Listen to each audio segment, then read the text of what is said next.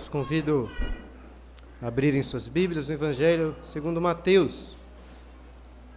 Mateus, capítulo 5. No último domingo, começamos a estudar aqui na igreja o Sermão da Montanha. Após muito tempo estudando com os irmãos aqui, profeta Isaías, agora vamos estudar este sermão de Jesus registrado pelo apóstolo Mateus. Hoje iremos estudar a primeira das bem-aventuranças. Mas gostaria que lêssemos desde o primeiro versículo até o versículo 12. Esta primeira parte do sermão, conhecido como as bem-aventuranças. Mais uma vez ressalto um, não só um desafio, mas um, um, uma sugestão para que os irmãos que ainda não saibam possam se esforçar por decorar essas bem-aventuranças. É muito comum decorarmos algumas partes das Escrituras, essa é uma delas. Você ainda não saiba, quem sabe? Pode começar a decorar versículos da Bíblia, decorando este texto, que começa dizendo as palavras do Senhor Jesus. Vendo Jesus, as multidões, subiu ao monte, e como se assentasse, aproximaram seus discípulos e ele passou a ensiná-los, dizendo: Bem-aventurados os humildes de espírito, porque dos tais, porque deles é o reino dos céus. Bem-aventurados os que choram, porque serão consolados. Bem-aventurados os mansos, porque herdarão a terra. Bem-aventurados os que têm fome e sede de justiça, porque serão fartos. Bem-aventurados os misericordiosos, porque alcançarão misericórdia. Bem-aventurados os limpos de coração, porque verão a Deus. Bem-aventurados os pacificadores, porque serão chamados filhos de Deus. Bem-aventurados os perseguidos por causa da justiça, porque deles é o reino dos céus. Bem-aventurados sois quando por minha causa os injuriarem, os perseguirem e mentindo disserem todo mal contra vós. Regozijai-vos e exultai, porque é grande o vosso galardão nos céus, pois assim perseguiram os profetas que viveram antes de vós. Pai querido, neste momento em que vamos meditar na tua palavra, na primeira bem-aventurança, pedimos a tua graça, pois carecemos dela.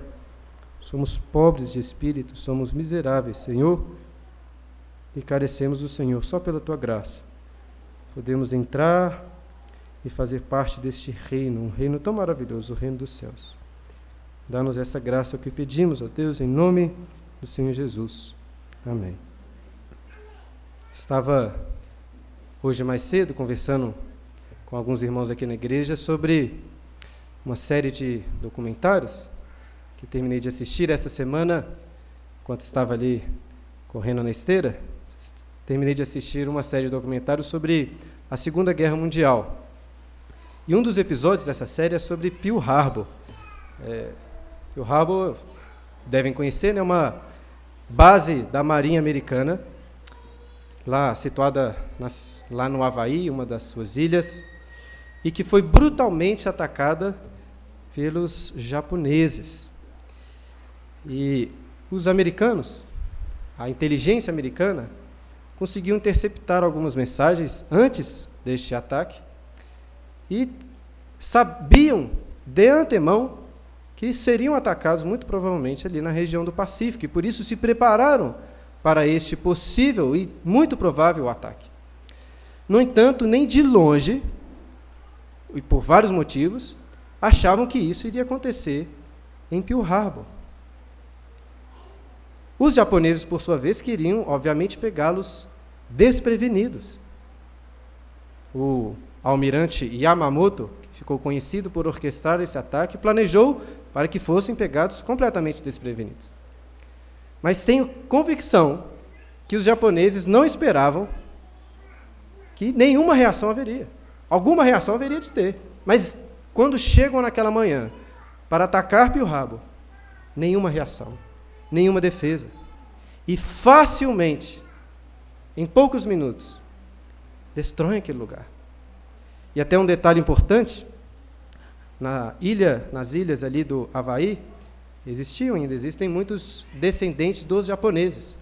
E havia um certo temor de que, vindo um ataque por parte dos japoneses, os descendentes iriam se levantar contra os próprios americanos e talvez até sabotar alguns dos aviões. E a ordem foi então que todos os aviões que estavam espalhados fossem protegidos, colocados na pista de decolagem em Pearl Harbor, para que pudessem ser vigiados contra esses possíveis ataques internos. Isso é importante porque quando os japoneses chegam lá, quase 350 aviões estão parados, um pertinho do outro, alvos muito fáceis para suas bombas. Destroem todos aqueles aviões em minutos, matam ali mais de duas mil pessoas, destroem também 21 navios. Isso tudo aconteceu no dia 7 de dezembro de 1941. Na noite anterior, dia 6 de dezembro, o secretário da Marinha americana, chamado Frank Knox, tinha participado de um jantar lá em Washington. E nesse jantar, algumas pessoas da imprensa foram convidadas a participar e perguntaram, pedindo para que ele falasse algumas, desse algumas palavras sobre esse ainda iminente ataque dos japoneses, um possível ataque. E o secretário da Marinha Americana, Frank Knox, disse as seguintes palavras: Senhoras e senhores, eu não sei o que vai acontecer. Ninguém sabe o que vai acontecer. Mas uma coisa posso dizer para vocês com muita certeza e convicção: o que quer que aconteça, nós não seremos pegos desprevenidos. A Marinha Americana está preparada. Na manhã seguinte, um ataque brutal para um uma marinha completamente desprevenida, despreparada. Os homens costumam confiar na sua própria força, na sua própria inteligência, na sua própria capacidade. Não só para ganhar batalhas, guerras, mas para diversas áreas da nossa vida. Para buscarem uma boa vida, uma vida feliz, uma vida alegre, uma vida frutífera. Mas o Senhor Jesus começa nos ensinando no Sermão da Montanha que bem-aventurados são os humildes, os que reconhecem reconhecem a sua pobreza espiritual, que nada podem por si mesmos, que desconfiam da sua própria capacidade e confiam exclusivamente na graça do Senhor. Esses são os bem-aventurados sobre os quais o Senhor Jesus começa falando nessa bem-aventurança. Mas que significa ser uma pessoa bem-aventurado? Alguns traduzem por feliz, dizem que bem-aventurado é uma pessoa muito feliz. E de fato, é uma pessoa muito feliz. Contudo, o termo remete a algo superior, a algo mais do que feliz. Bem-aventurado não é apenas uma pessoa feliz. A felicidade não expressa plenamente o significado dessa palavra, mas é alguém muito abençoado por Deus, alguém alvo da sua graça. Não simplesmente feliz, mas uma pessoa completa, plena, satisfeita. Não alguém que apenas encontrou alegria, mas que encontrou um propósito eterno de vida, que encontrou um preenchimento para a sua existência, abundância e plenitude de vida. Estes são os bem-aventurados, sobre os quais Jesus vai falar. E ele começa afirmando que bem-aventurados são os humildes de espírito. Uma tradução mais literal, e até aparece em outras traduções, como por exemplo na Nova Almeida e Revista Atualizada, está assim: bem-aventurados os pobres de espírito. Inclusive no texto paralelo, lá em Lucas, no capítulo 6, versículo 30, ele registra apenas que Jesus disse: Bem-aventurados os pobres, nem faz essa qualificação. Por quê? O que, o que isso significa? Quem então são estes pobres de espírito que Acho que corretamente a nossa tradução já interpreta colocando humildes de espírito. Quem são estes? Em primeiro lugar, nós temos que compreender, e veremos isso em cada uma das bem-aventuranças, que Jesus não está falando aqui de características naturais ou características comuns às pessoas. Ele está falando apenas dos seus verdadeiros discípulos, cidadãos do reino do céu, cuja natureza foi completamente transformada pelo Espírito Santo. Portanto, ele não pode estar falando aqui simplesmente de pessoas pobres materialmente, um sentido material, como se os pobres tivessem alguma dignidade maior, os pobres que não têm recursos financeiros. Inclusive, durante a história da igreja, muitos erraram na interpretação, até dando uma dignidade à pobreza, como se pobres tivessem uma facilidade, uma comunhão maior com Deus. Por isso, vários monastérios e, que, e monges que tinham essa ideia. Até hoje, a Igreja Católica Romana, muitos fazem votos de pobreza. Existem ordens dos mendicantes, por exemplo, que exaltam a dignidade da pobreza, até baseados nesse texto. Mas o Senhor Jesus não está falando de uma pobreza material. Não são características comuns aos homens. E preste atenção, Jesus também não está falando de uma pobreza ou de uma humildade comum que nós podemos perceber nas pessoas. Não está falando de uma pessoa que não se gaba das suas qualidades ou do que ele tem. Por exemplo, uma pessoa que é muito rica, que não fica se orgulhando da sua riqueza. Jesus não está falando disso. Ou de alguém que é muito inteligente, que fica se vangloriando da sua inteligência. Também não está falando de uma pessoa muito poderosa e que é humilde, sabe? Ou, imaginem um rei muito poderoso que não se importa em servir os seus súditos, os seus servos. Jesus não está falando desse tipo de humildade. Jesus não está falando daquele que é humilde, que sabe ouvir bem críticas, aceitá-las, sem ficar retrucando. Não está falando, obviamente, também de uma pessoa meramente tímida, retraída, que parece humilde nesse sentido. Ou uma pessoa que não preocupa muito em falar sobre si mesma, que não se importa em ficar postando fotos, conquistas, etc., na internet, atrás de uma aprovação humana. Alguém que, né, no nosso contexto, não se importa muito quantas curtidas, quantos seguidores, alguém. Jesus não está falando desse tipo de humildade. Ainda que possam algumas dessas características serem louváveis, serem boas, não é sobre isso que Jesus está falando. Sobre o que está falando então? Jesus está falando sobre algo muito mais profundo. O Sermão do Monte, todo ele trata sobre o coração das pessoas. E bem-aventurados são os humildes de espírito, Jesus está se referindo àquelas pessoas que em seu coração, no mais profundo do seu ser, reconhece a sua pobreza espiritual. São humildes nesse sentido porque reconhecem a sua pobreza espiritual que não confiam na sua própria capacidade, em nada nelas mesmas, diferente daquele secretário americano que confiava na inteligência americana. Não confiam na sua própria capacidade, mas apenas em Deus. A Bíblia nos apresenta alguns exemplos de pessoas que agiram assim. Podemos citar Gideão, Davi, Salomão, que, quando chamados, não confiaram em suas próprias capacidades para liderar o povo de Israel. Posso citar também o um exemplo aqui do Senhor Grande Coração, personagem do segundo livro do Peregrino, a continuação daquela jornada. Um livro que até terminei recentemente de ler novamente essa semana. O Senhor Grande Coração, ele acompanha Cristiana e os seus filhos na jornada, nessa segunda jornada deste conhecido livro, Peregrino.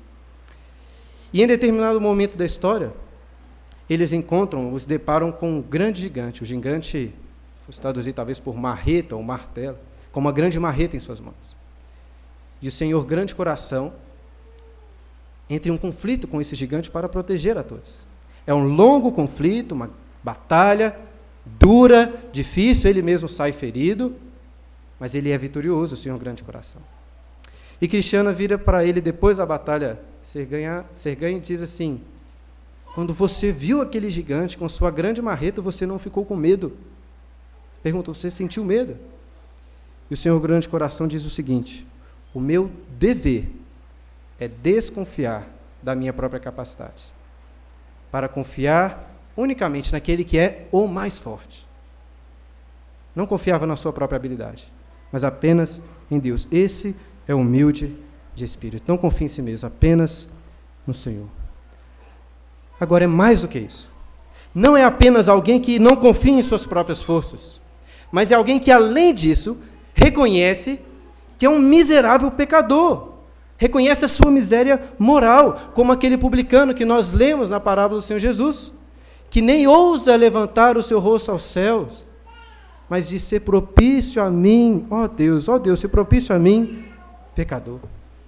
Em resumo, o humilde de espírito é, em primeiro lugar, alguém que não confia nas suas próprias capacidades, não confia em si mesmo, nada do que ele tenha, mas que também reconhece que moralmente é um pobre, é um miserável.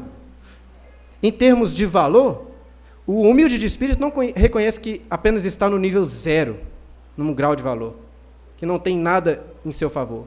Ele reconhece que, na verdade, está no negativo, muito no negativo, porque a sua condição natural é de inimizade contra Deus e contra tudo que há de bom.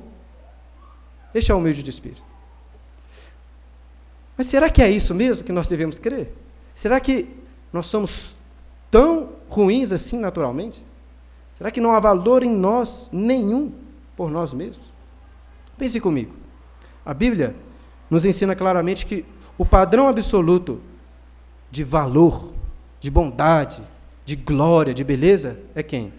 É Deus. Ele é este padrão absoluto. E a Bíblia também nos ensina que o padrão absoluto de valor, que é o próprio Deus, ele é completo em si mesmo. Ele não precisa de nada nem de ninguém.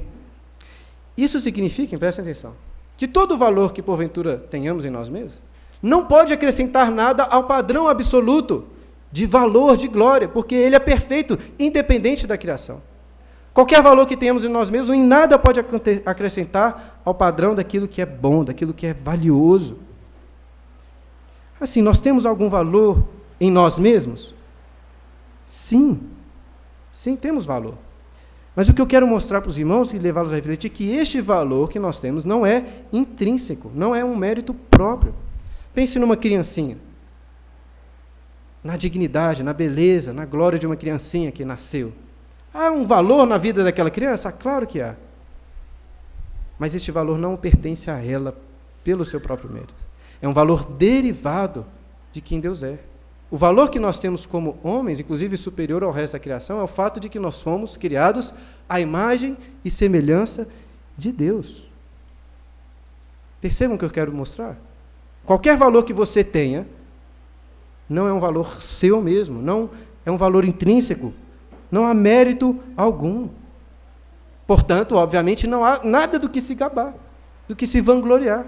Como o apóstolo Paulo repreende os coríntios, lá na primeira carta, dizendo assim, aqueles, a soberba deles, dizendo assim, por que vocês estão se vangloriando? Que tem tus, que, que, tem, que tens tu, que não tem recebido? E se recebestes, por que te vanglorias? Se não é nosso por mérito próprio, obviamente não há do que nos vangloriarmos. Humilde de espírito é que reconhece isso. Mas, como disse, além de reconhecer que não tem valor próprio, é pior. Não é simples isso. Não simplesmente. Não estou querendo mostrar que você não tem valor algum intrinsecamente ante Deus. Estou dizendo mais do que isso. Que além de não ter valor algum, o valor intrínseco que você tem da sua própria natureza, da sua própria condição, é um valor negativo. Como assim? A Bíblia também nos ensina que todos somos pecadores, destituídos da glória de Deus. Paulo fala isso em Romanos capítulo 3. Por causa do pecado, da queda em Adão, todos nós já nascemos em pecado, em inimizade contra Deus. Isso significa que as nossas obras diante de Deus são todas por nós mesmos? São todas más. Mas será que é isso mesmo? Será que tudo que o homem faz, sem a graça de Deus, sem regeneração, é mal? Assim, não existem pessoas que fazem bem. Alguém que sacrifica a sua vida para salvar o próximo. Ele não está fazendo algo de bom? Será que podemos perceber alguma bondade na humanidade de forma geral? A resposta para essa pergunta é sim e não. Vou explicar. Que sentido que é sim? Pensem em um homem que arrisca sua própria vida entrando num prédio em chamas para salvar uma criança. Eu, como um teólogo que conhece bem as Escrituras, posso corretamente dizer: isto é bom? Posso. Diante do padrão absoluto que é Deus, bondade, o único padrão que nós podemos usar, eu posso dizer que um homem não cristão, um ateu, entrou num prédio em chamas, salvou uma criança. Eu posso dizer que isso é bom? Posso dizer que isso é bom. Isto é bom, de acordo com o padrão de Deus. A questão é: que isso é bom numa perspectiva terrena, numa perspectiva humana, naquilo que nós podemos enxergar. A questão é que para Deus até esse ato não é aceitável. E por que não é aceitável? Porque para Deus só serve aquilo que é perfeito, sem mancha alguma. E a melhor das nossas ações está manchada pelos pecados, pela natureza própria. Lembra lá dos sacrifícios do Antigo Testamento? Deus não aceitava um cordeiro qualquer. Ainda que estivesse muito saudável, se ele tivesse uma mancha, poderia ser sacrificado? Não. Talvez aí você consiga perceber a diferença. para você, quando você vai comer uma carne, faz diferença se o boi tinha uma mancha ou não? Faz diferença? Tanto faz, né? Nem quero saber se tinha mancha ou não. Se a carne está boa, que importa. Para Deus faz. Se tivesse uma manchinha, não era aceito. Porque tem que ser perfeito. Deus é perfeito e ele requer uma obediência perfeita. Até esse homem que entra ali para salvar uma criança, ele não faz isso para a glória de Deus, para o propósito pelo qual foi criado, e por isso Deus não aceita. E nesse sentido, sim, naturalmente falando, pela nossa natureza pecaminosa, todas as nossas ações perante Deus são más. O autor aos Hebreus diz isso explicitamente, em outras palavras, quando diz lá em Hebreus capítulo 11, versículo 6, o que? Sem fé é impossível agradar a Deus. Significa que toda pessoa que não tem fé é impossibilitada de agradar a Deus? Sim, é isso mesmo. Não tem como. As nossas obras, até as nossas obras boas, usando aqui as palavras de Isaías, nossas obras de justiça, por nós mesmos, são considerados a Deus como trapos de imundícia. Portanto, resumindo o que já disse aqui, sobre aquele que é humilde de espírito, ele reconhece, em primeiro lugar, que não temos intrinsecamente valor positivo nenhum. Todo valor que temos é um valor derivado de Deus.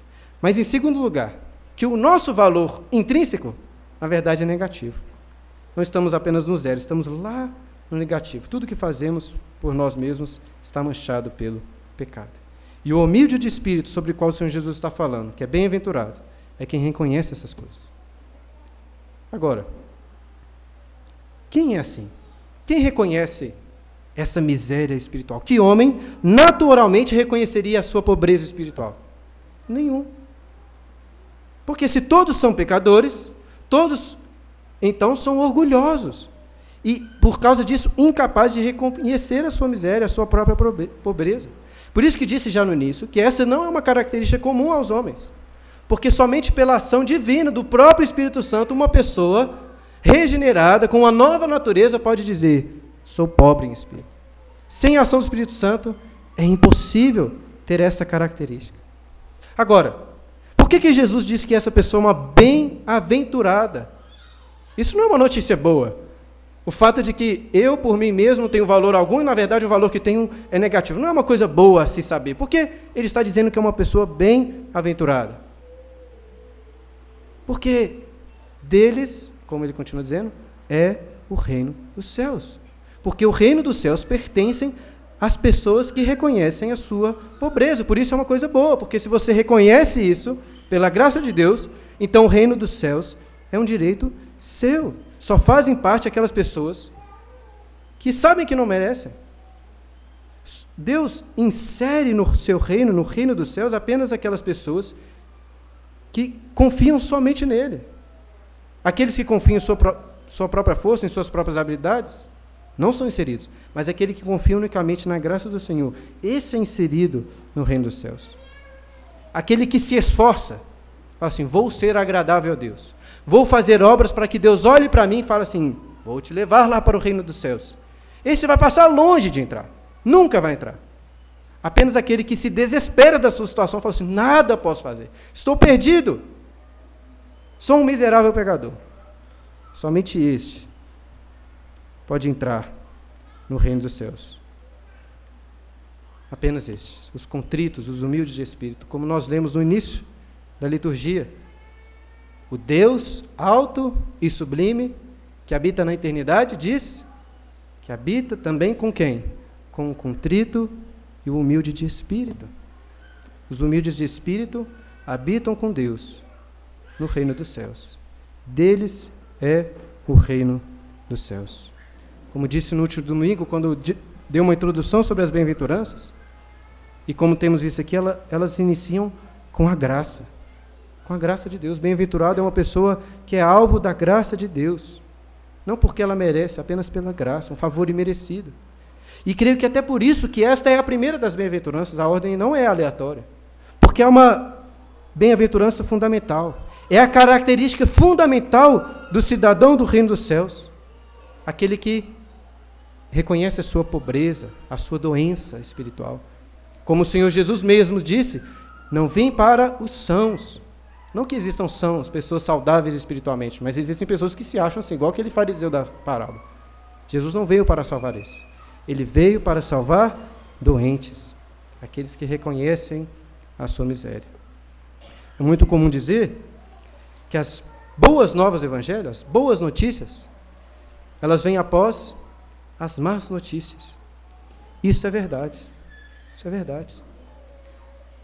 As pessoas gostam muito de falar, de falar sobre o amor de Deus, mas você nunca compreenderá quão maravilhoso é o amor de Deus sem compreender isso que nós estamos falando. Sem compreender que os nossos pecados. Pessoas que acham que o bom mesmo é ficar falando sobre o amor de Deus, mas que amor é esse? Por alguém que é muito bonzinho, por alguém que nem é tão ruim assim? Só compreendemos quão profundo, quão grande é o amor de Deus, se antes reconhecemos a nossa miséria espiritual, se antes formos humildes de espírito. Só podemos crer que Jesus veio para perdoar os nossos pecados? Isso é meio óbvio, né? Se nós reconhecemos primeiro que nós somos pecadores. Nós só podemos crer, ter fé que Jesus morreu para pagar o inferno, o castigo do inferno no nosso lugar, se antes nós entendemos o quê? Que o inferno é para nós. Nós merecíamos. Só podemos também crer que Jesus cumpriu a lei em nosso lugar, foi obediente até a morte, perfeitamente, em nada descumpriu a lei, se antes compreendemos que nós, por nós mesmos, descumprimos a lei toda hora. Nós só entramos no reino dos céus, só fazemos parte dele, se reconhecemos que nem de longe, nem de longe, merecíamos entrar nesse reino. O Senhor Jesus está ensinando que deles é o reino dos céus. E como disse mais uma vez semana passada, o reino dos céus é o tema central do Sermão da Montanha. Até um tema muito importante no Evangelho de Mateus como um todo. E se você olhar aí na sua Bíblia, não sei se você está aberto, a oitava bem-aventurança, que fecha lá no versículo 10, termina falando a mesma coisa, porque deles é o reino dos céus, bem-aventurados os perseguidos, porque deles é o reino dos céus. Repete, diferente das outras, aqui é repetido. Quando uma coisa repete assim você deve prestar atenção. Muito provavelmente isso é uma estrutura literária intencional do evangelista Mateus. Essa estrutura literária é chamada de inclusio, que pega mostra o início e o fim de uma de uma vamos dizer assim, de uma sentença, não de uma sentença, mas de uma unidade de pensamento. E mostrando que tudo que está entre este início e fim diz respeito a essas coisas. Na prática, o que eu estou querendo dizer é o seguinte: é importante entender. Todas as bem-aventuranças dizem respeito aos que têm direito ao reino dos céus. Nem é que eles têm o direito de entrar. Como Jesus diz, deles. É um direito deles. Deles é o reino dos céus. Mas como temos visto, obviamente não é um, um direito natural, intrínseco, mas um direito dado pela graça de Deus. E o que é este reino que eles recebem pela graça de Deus? Como disse também semana passada, o reino dos céus diz respeito a algo especial. Existe um reino sobre o qual Deus reina, que é um reino universal. O Senhor reina sobre todas as coisas, sobre todas as pessoas, sobre todas as nações, sobre tudo que existe. Tudo acontece de acordo com seus decretos. Mas o reino dos céus é como se fosse uma subclasse dentro desse reino universal. Imagine um reino universal como um grande círculo e o reino dos céus como um círculo menor, dentro desse grande círculo. Um círculo especial, um grupo especial de pessoas que, pela graça, adentraram ao reino dos céus. E uma característica desse reino é que a vontade de Jesus, do seu rei, é ali obedecida, a vontade moral. Já fiz essa distinção para os irmãos.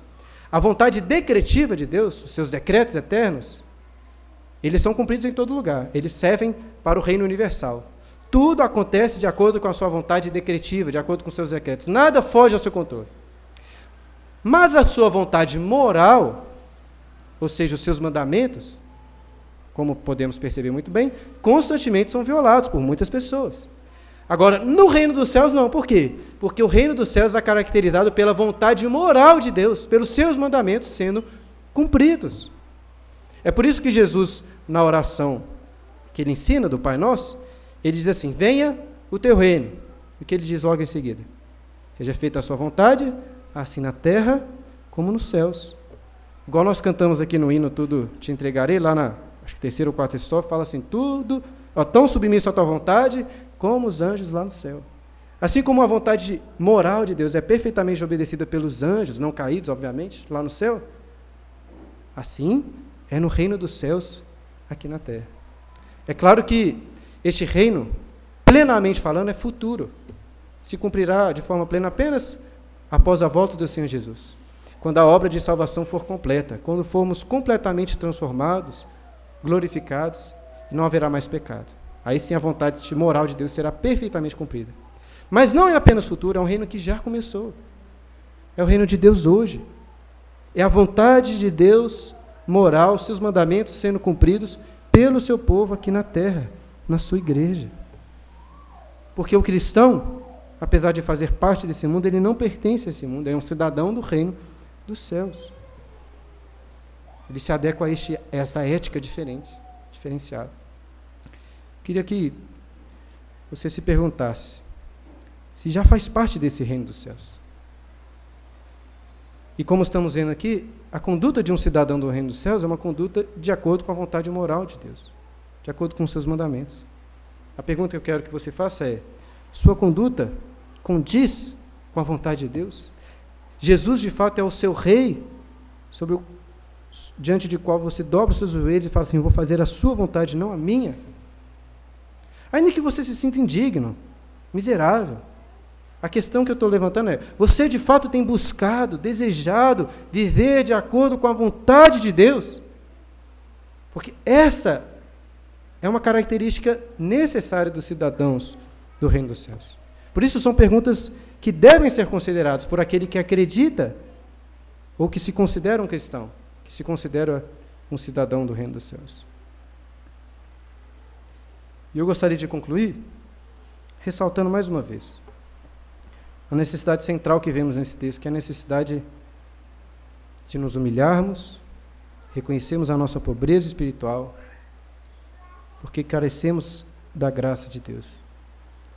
Meus irmãos, nós não precisamos de nenhum tipo de autoestima, autoajuda.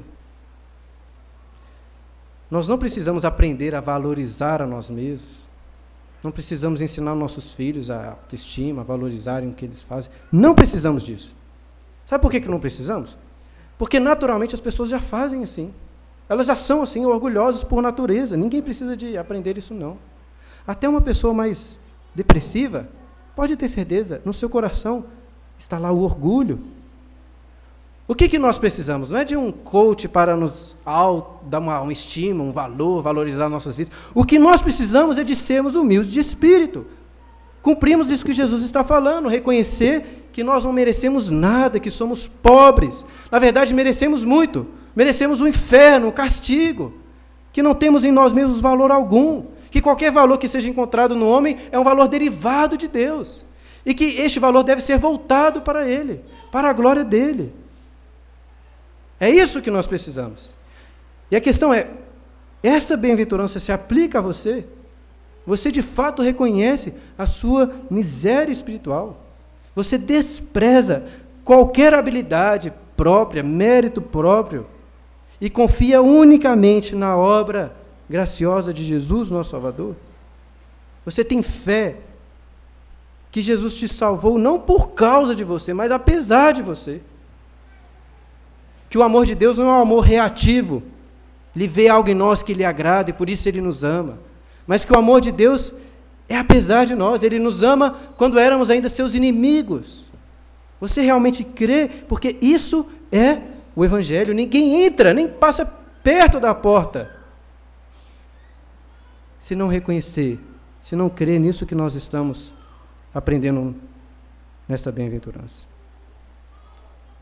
Agora, essa compreensão não serve apenas para entrar na porta do reino dos céus. Ela é fundamental também para continuarmos vivendo neste reino e crescendo em graça diante de Deus. É para as nossas vidas, hoje ainda, até para você que já faz parte desse reino. Isso significa, meu irmão, que você nunca deve confiar em si mesmo para nada na sua vida, na sua própria força, mas unicamente em Deus. Você quer ser bem-sucedido no seu trabalho? Em última instância, isso não depende do seu próprio esforço, da sua própria, dos seus próprios méritos. É somente pela graça de Deus. Você quer ter bons relacionamentos? Depende da graça de Deus. Quer ter boas amizades? Quer ter um bom casamento? Você quer educar bem os seus filhos? Desconfie, faça como o Senhor grande coração. Desconfie da sua própria habilidade. Confie apenas naquele que é o forte. Não tente resolver problemas sozinho seus conflitos. Nem, irmãos, tente lutar contra os pecados. Tenta vencer os pecados que você tem na sua vida pelo seu próprio esforço. Não tente fazer isso, porque todas as vezes que tentar, será muito mal sucedido. Isso significa que para vencer as lutas contra o pecado, não adianta gastar tempo se auto-fortalecendo. Nós devemos gastar tempo é com Deus, diante da presença dele. Quer vencer o pecado? Gaste tempo diante da presença de Deus, da força de Deus. Gaste tempo orando, tempo lendo a Bíblia, meditando a palavra de Deus, jejuando, guardando o tempo sagrado, santo do domingo, dia do Senhor, para ouvir a sua palavra, para se dedicar a Ele. Quer ter vida santa? Dedique tempo na presença de Deus. O que esse texto nos ensina como uma proposição direta é se esvazie. Poderia colocar assim: se esvazie para ser enchido da glória de Deus. Só é pleno, completo, quem reconhece primeiro o seu vazio. Só é, como Jesus diz aqui, bem-aventurado aquele que primeiramente reconhece a sua miséria. Só é rico quem reconhece, em primeiro lugar, a sua pobreza. Só fazem parte do reino dos céus aqueles que sabem que nem de longe mereciam entrar ali. Desconfiam completamente das suas próprias habilidades. Em oração, irmãos, e desejo ao meditar neste sermão, é que a nossa igreja possa, cada dia mais, ser como estes cidadãos, se amoldar de acordo com essas características. E que assim Deus possa nos abençoar.